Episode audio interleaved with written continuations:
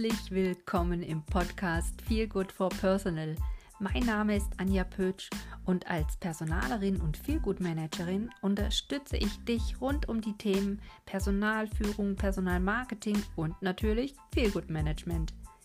Hier im Podcast gibt es Personalerwissen to go vom Personaler für Nicht-Personaler und alle, die sich mit dem Thema Personalführung und Personalarbeit beschäftigen. In diesem Sinne viel Spaß und ich freue mich, dass du dabei bist.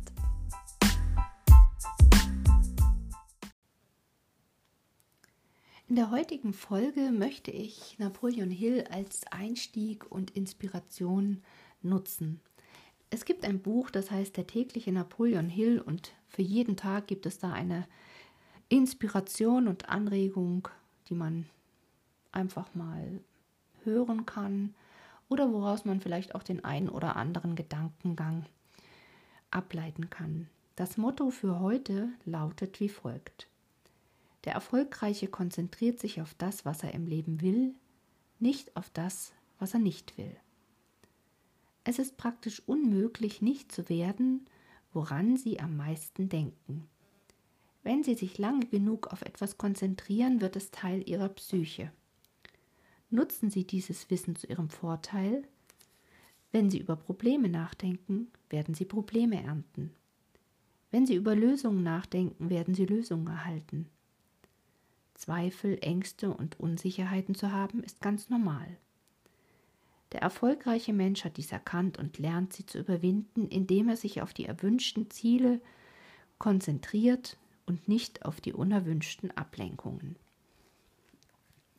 Gerade im Bereich der Personalvermittlung, also auch diesem aktiven Teil des Recruitings für das eigene Unternehmen und auch für andere Unternehmen, wird man natürlich immer wieder mit diesen Punkten konfrontiert, weil es ist nun mal so.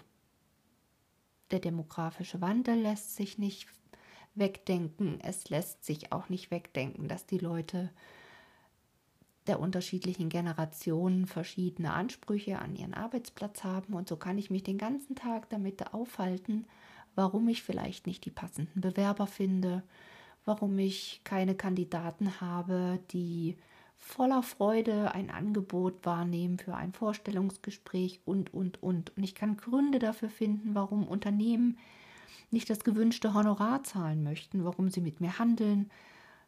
Und ja, da kann man sich schon einen ganz großen Berg an negativen Gedanken aufbauen und dann gibt es immer wieder zwischendurch Situationen, wo auch ich dankbar bin, wenn ich ein tolles Gespräch geführt habe. Ich habe zum Beispiel Kontakt mit einem Personaler. Das ist schon ein bisschen ein älteres Semester, aber ein sehr, sehr netter Mensch und er inspiriert mich tatsächlich immer. Er hat das Problem zu lösen, dass in seinem Bereich Ärzte arbeiten sollen, fern von einem Klinikbetrieb oder Praxisbetrieb. Und die werden ganz gut bezahlt, aber die Herausforderung ist natürlich nicht so spannend wie in einem Krankenhaus. Also da wird nicht operiert, dort hat man immer wieder Routineaufgaben und die Orte, an denen die Mitarbeitende arbeiten sollen, liegen gefühlt am Gänsefüßchen, Arsch der Republik. Also in Regionen, die vermeintlich nicht attraktiv sind. Und er hat sozusagen das zu lösen. Was mir an ihm so gut gefällt oder warum ich diesen Austausch und die Gespräche mit ihm mag, er geht mit dem Zahn der Zeit.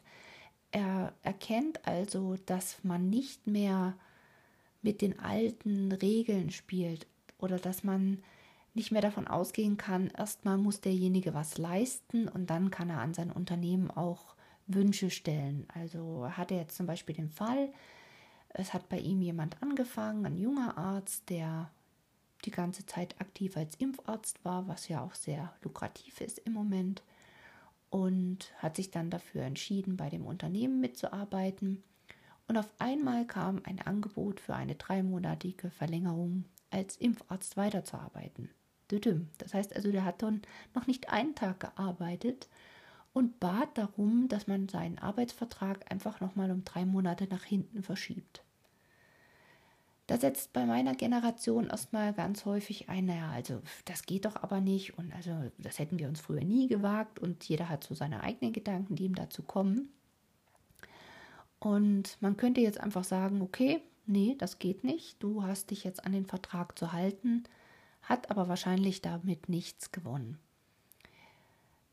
Aus diesen Gedankengängen heraus sind dann bei meinem Personaler noch viel mehr tolle Wege im Kopf entstanden. Also dieses, wie ticken denn diese jüngeren Leute, die jetzt gerne ein Sabbatical machen wollen oder die jetzt vielleicht gerade an ihrer Doktorarbeit schreiben. Und er entwickelt gerade ganz neue Arbeitszeitmodelle, weil er sagt, okay, die sollen mir jetzt zum Beispiel nur noch unterschreiben, dass sie ein halbes Jahr lang hier sind. Klar verdienen die dann ein bisschen weniger, sind den Rest des Jahres ähm, vielleicht im Sabbatical oder auch nicht, aber sie sind flexibel. Und er sagt, wenn ich genug von diesen flexiblen Bewerbern finde, dann sind auch meine Schichten wieder vollkommen ausgelastet und ich kann mich entspannt zurücklehnen.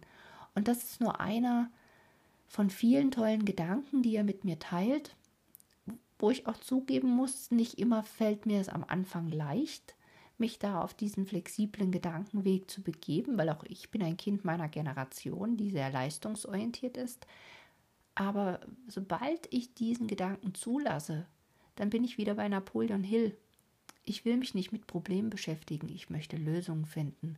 Und ich möchte Lösungen finden zum Wohl meiner Bewerber und zum Wohl meiner Kundenunternehmen.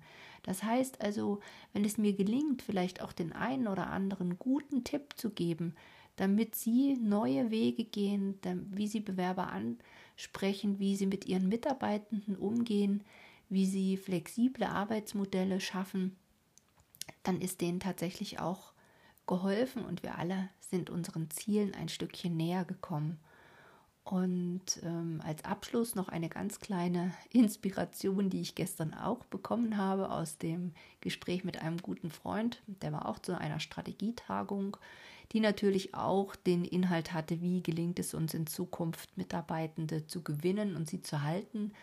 Gerade vielleicht auch, wenn ich nicht so viel finanziellen Spielraum nach oben habe oder so. Und ähm, das Thema Freizeit und Urlaub ist ja eins, was uns alle doch sehr beschäftigt und nicht immer kann man 30 Tage Urlaub gleich am Anfang geben, aber man kann zum Beispiel sagen, okay, Du bekommst 26 Tage Urlaub und zwei Nullbocktage obendrauf. Und diese zwei Nullbocktage kannst du einfach wahlweise nehmen, wenn es eben mal so ist und du sagst, oh nee, heute nicht. Na? Also das sind quasi nochmal gefühlt zwei Tage Urlaub mehr. Ob der Mitarbeitende dann tatsächlich ähm, diese Tage nimmt oder nicht, ist wieder was ganz anderes. Im Zweifelsfall wird er nicht zugeben, dass er sagt, oh, ich habe null Bock auf meine Arbeit. Aber das ist ein interessanter Ansatz und ich finde das sehr, sehr spannend als ein flexibles Bindeglied in der Kommunikation mit potenziellen Bewerbern. Es klingt einfach mal anders. Und ich werde euch auf dem Laufenden halten, ob ich den einen oder anderen genauso für diese Idee begeistern kann. Deshalb lasst es mich wissen, wenn auch ihr solche tollen Ideen habt, wie ihr versucht, flexibler zu werden. Und bitte, bitte macht es wie Napoleon Hill. Denkt nicht über das Problem nach, sondern sucht nach der Lösung. Das fühlt sich viel, viel besser an. Und in diesem Sinne maximale Erfolge. Bis bald, eure Anja.